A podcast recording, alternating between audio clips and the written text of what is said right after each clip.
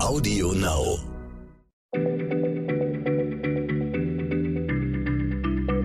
Schneller Schlau, der kurze Wissenspodcast von PM.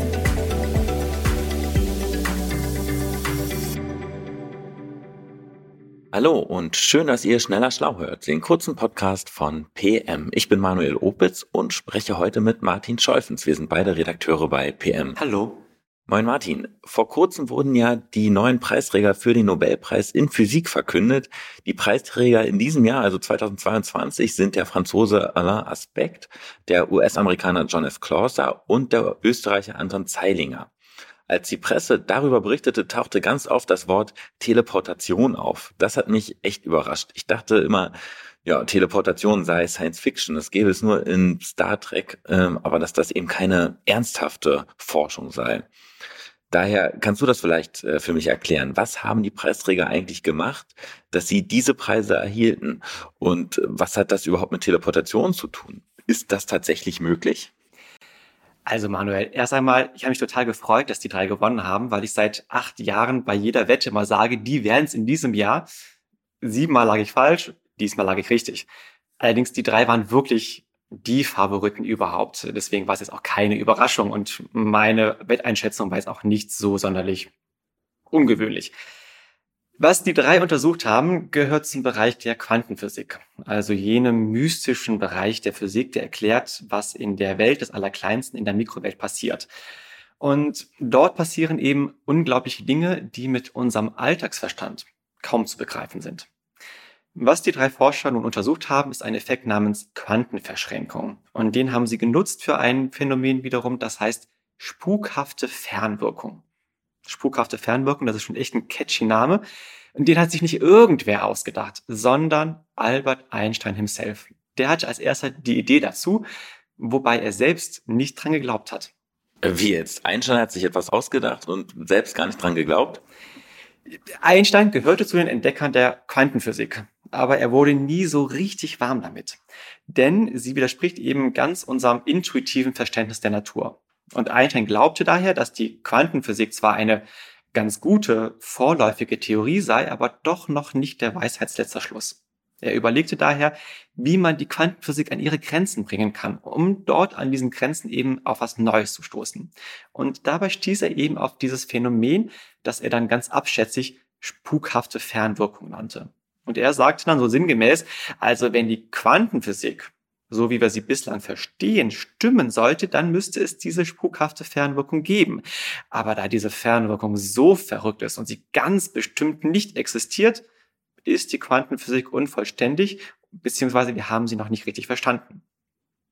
Der Clou jetzt, das Schöne an dem Ganzen ist, die spukhafte Fernwirkung gibt es offenbar tatsächlich.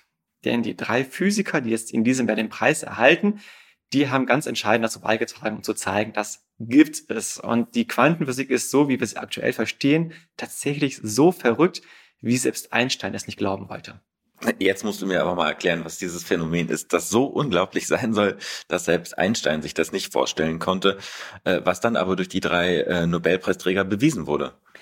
Die Grundidee dahinter ist, dass man zwei Dinge so miteinander verbinden kann, dass sie sich wie eins verhalten als seien sie eben nicht zwei, sondern ein Ding. Und dieser Effekt tritt auch auf, wenn die beiden über ganz weite Strecken voneinander entfernt sind. Äh, kannst du das jetzt irgendwie noch mal ein bisschen plastischer erklären, Martin? Klar, ich mache jetzt eine Analogie, aber bitte nagel mich dann nicht zu sehr darauf fest. Das ist eine extreme Vereinfachung. Aber stell dir vor, wir haben zwei Würfel, die wir, bei denen wir eine Quantenverschränkung durchführen. Wenn man dann würfelt, würden sie immer die gleiche Augenzahl anzeigen. Das alleine schon verrückt.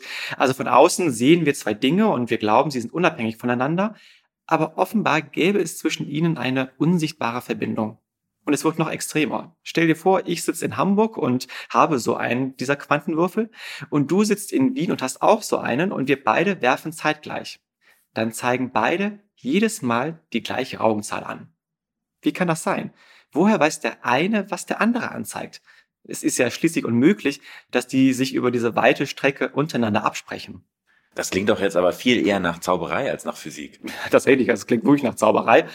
Und Einstein glaubt daher, dass es da irgendwie einen Trick geben müsste. Also, dass die Würfel in gewisserweise schon vorher festgelegt haben, wie sie sich zukünftig verhalten werden. So als würde man in dem Moment, als man sie erschafft, diese beiden Quantenwürfel und diese Quantenverschränkung aufbaut, als hätte da schon festgestanden, dass sie beim allerersten Wurf eine 5 anzeigen und beim zweiten Wurf eine 3 und dann eine 6 und dann eine 4.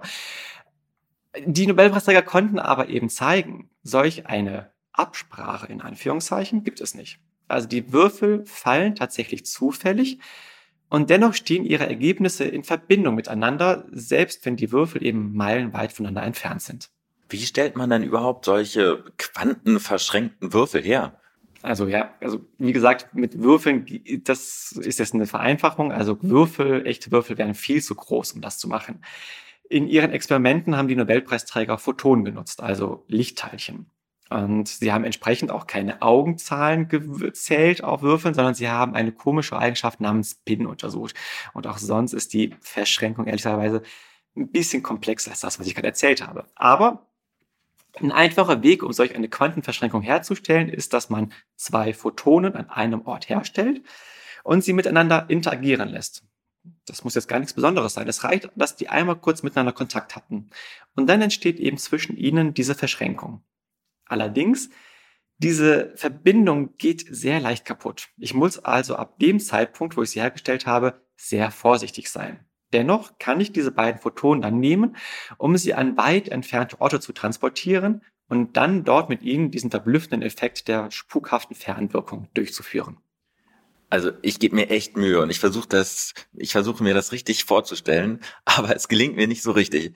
Äh, also es muss ja stimmen, dass es diese Verschränkung gibt, sonst hätten die Physiker nicht diesen Nobelpreis erhalten. Aber irgendwie will das nicht in meinen Kopf rein. Manuel, gräm dich nicht. Das ist bei allen Menschen so, auch bei allen Physikerinnen und Physikern. Und ja, wenn sogar Einstein selbst das nicht glauben wollte, dann glaube ich, brauchen wir es auch nicht auf Anhieb zu verstehen. Die Quantenphysik widerspricht eben ganz grundlegenden Annahmen, die man über die Natur hat. Und das ist das Schöne an der Quantenphysik. Also sie stimmt und sie ist logisch, sie widerspricht aber dem gesunden Menschenverstand. Man kann sich ein ganzes Leben damit beschäftigen und es wird nie langweilig. Und ja, auch bis heute wird darüber gestritten, was sie eben bedeutet. Auch zum Beispiel, was die Forschung dieser Physiker bedeutet, die jetzt den Nobelpreis erhalten haben. Es gibt da zum Beispiel die Annahme, dass die Natur lokal abläuft. Was bedeutet das? Man geht davon aus, dass mit allem, was man tut, nur seine direkte Umgebung beeinflussen kann. Aber dieses, ich habe einen Würfel in Hamburg, der in einer Verbindung mit einem Würfel in Wien steht, das scheint dem nicht zu widersprechen. Manche Forscher glauben daher, dass diese Experimente der Nobelpreisträger die Lokalität der Natur widerlegt hat. Andere Physikerinnen wiederum widersprechen, die sagen, man darf nicht ganz so weit gehen mit der Interpretation. Hat denn diese spukhafte Fernwirkung oder Quantenverschränkung auch irgendeinen praktischen Nutzen? Erst einmal, das muss sie nicht. Also der Nobelpreis wäre auch schon verdient, wenn sie gar keinen praktischen Nutzen hätte. Denn die Forscher haben uns einen Einblick ganz tief in die Natur gegeben und dafür alleine sollte man schon einen Preis bekommen. Das ist großartig. Dennoch, tatsächlich, ja, sie hat einen praktischen Nutzen oder könnte in der Zukunft einen haben. Denn zum Beispiel Quantencomputer könnten den Effekt nutzen, um viel besser zu rechnen als all unsere heutigen Computer. Es gibt auch Quantensensoren, die man gerade entdeckt, äh, die man gerade entwickelt, die also Dinge detektieren sollen, die viel feinfühliger sind als alle heutigen Sensoren und die eben auch mit diesem Effekt arbeiten. Und man will damit die Kommunikation sicherer machen. Etwa Kommunikation in Banken abhörsicher machen. Bei Banken, wie, wie soll das denn gehen? Banken müssen ja sehr wichtige und teilweise hochgeheime Informationen austauschen. Und wie macht man das? Man verschlüsselt die Informationen und schickt sie dann vom Sender zum Empfänger. Aber das Problem ist, der Empfänger muss ja wissen, wie er diese Nachricht dechiffriert. Er braucht dafür einen Schlüssel quasi die Information, wie er das dechiffriert. Das muss man eben auch vom Sender zum Empfänger schicken. Diesen Schlüssel darf aber niemand in die Hand bekommen. Kein Spion darf ihn erhalten, weil sonst könnte der Spion eben auch diese Botschaft mitlesen. Und wie man diesen Schlüssel überträgt, das ist ein ganz grundlegendes Problem. Und die Quantenverschränkung könnte da ein, eine Lösung liefern. Stell dir vor, ich habe meinen Würfel und ich lege ihn so hin, dass er eine bestimmte Augenzahl anzeigt.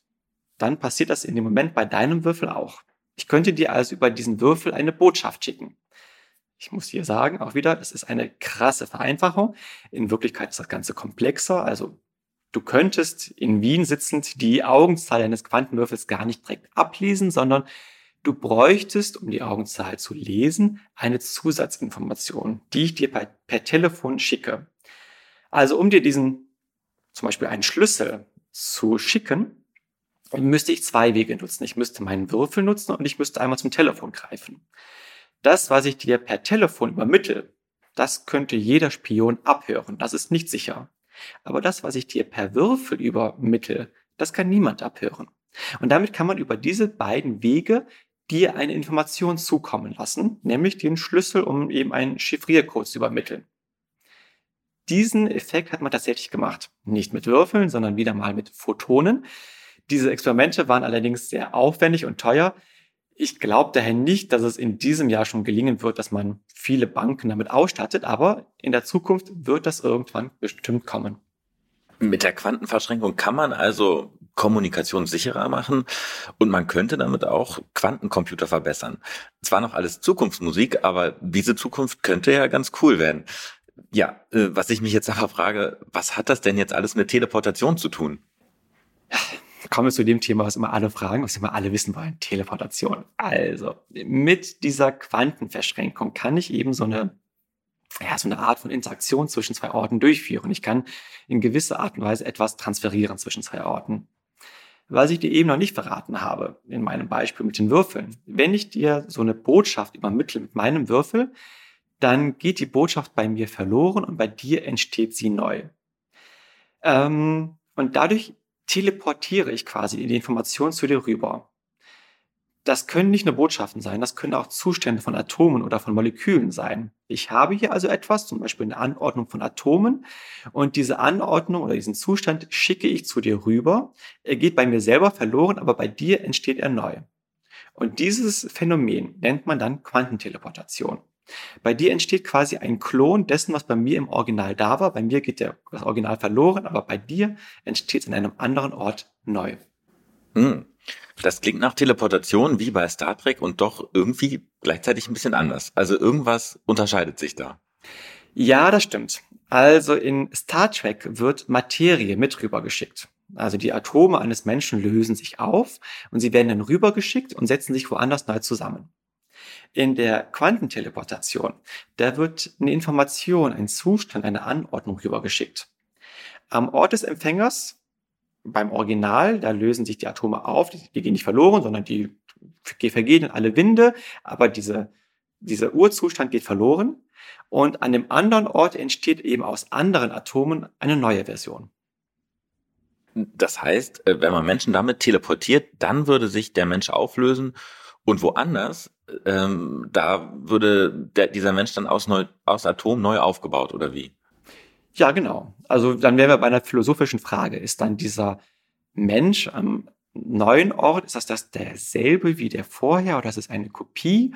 Weil es sind ja schließlich andere Atome, aus denen er zusammengesetzt ist, aber ansonsten ist er in allem exakt gleich. Was hätte das für die Konsequenzen, für die, für das Identifikationsgefühl dieses Menschen? Aber ehrlich gesagt, wir müssen diese Fragen gar nicht praktisch beantworten, denn mit Menschen ist diese Teleportation nicht möglich. Menschen sind viel zu groß. Das geht nur mit winzigen Objekten wie Photonen oder Atomen. Denn das Problem ist, die Quantenphysik ist echt ein Sensibelchen. Sie verliert ganz schnell ihre Magie, wenn man sie von außen stört. Man muss eben solche Dinge abschirmen. Mit kleinen Dingen geht es ganz gut, mit großen geht das nicht gut. So ein Mensch ist ständig äußeren Einflüssen ausgesetzt, zum Beispiel der Luft, denn schließlich will ein Mensch auch atmen. Man könnte ihm die Luft nicht verwehren. Deswegen steht er immer im Kontakt mit seiner Umgebung, wird ständig gestört und daher ist es nicht möglich, solche Quantenphänomene bei Menschen zu beobachten und eben auch keine Quantenteleportation bei Menschen durchzuführen. Dennoch tatsächlich hatte es solche Quantenteleportation gegeben, diesmal wieder an Photonen. Man hat es geschafft, solche Photonzustände auf einen Satelliten hochzubeamen oder sie zwischen China und Wien hin und her zu schicken. Wow, Beam von China nach Wien, auch nicht schlecht ja, liebe Hörerinnen und Hörer, ich weiß ja nicht, wie es euch so geht. Ähm, alles konnte ich nicht nachvollziehen, aber es klingt mega abgefahren. Und ich schließe nämlich dir an, Martin. Das Schöne an dieser Quantenphysik ist ja, dass man sich tatsächlich wohl sein Leben lang damit beschäftigen und darüber staunen kann. Also vielen Dank für diese spannenden Infos. Ähm, ich sage Tschüss und bis zum nächsten Mal. Sehr gerne. Tschüss und bis bald, Manuel. Schneller Schlau, der kurze Wissenspodcast von PM.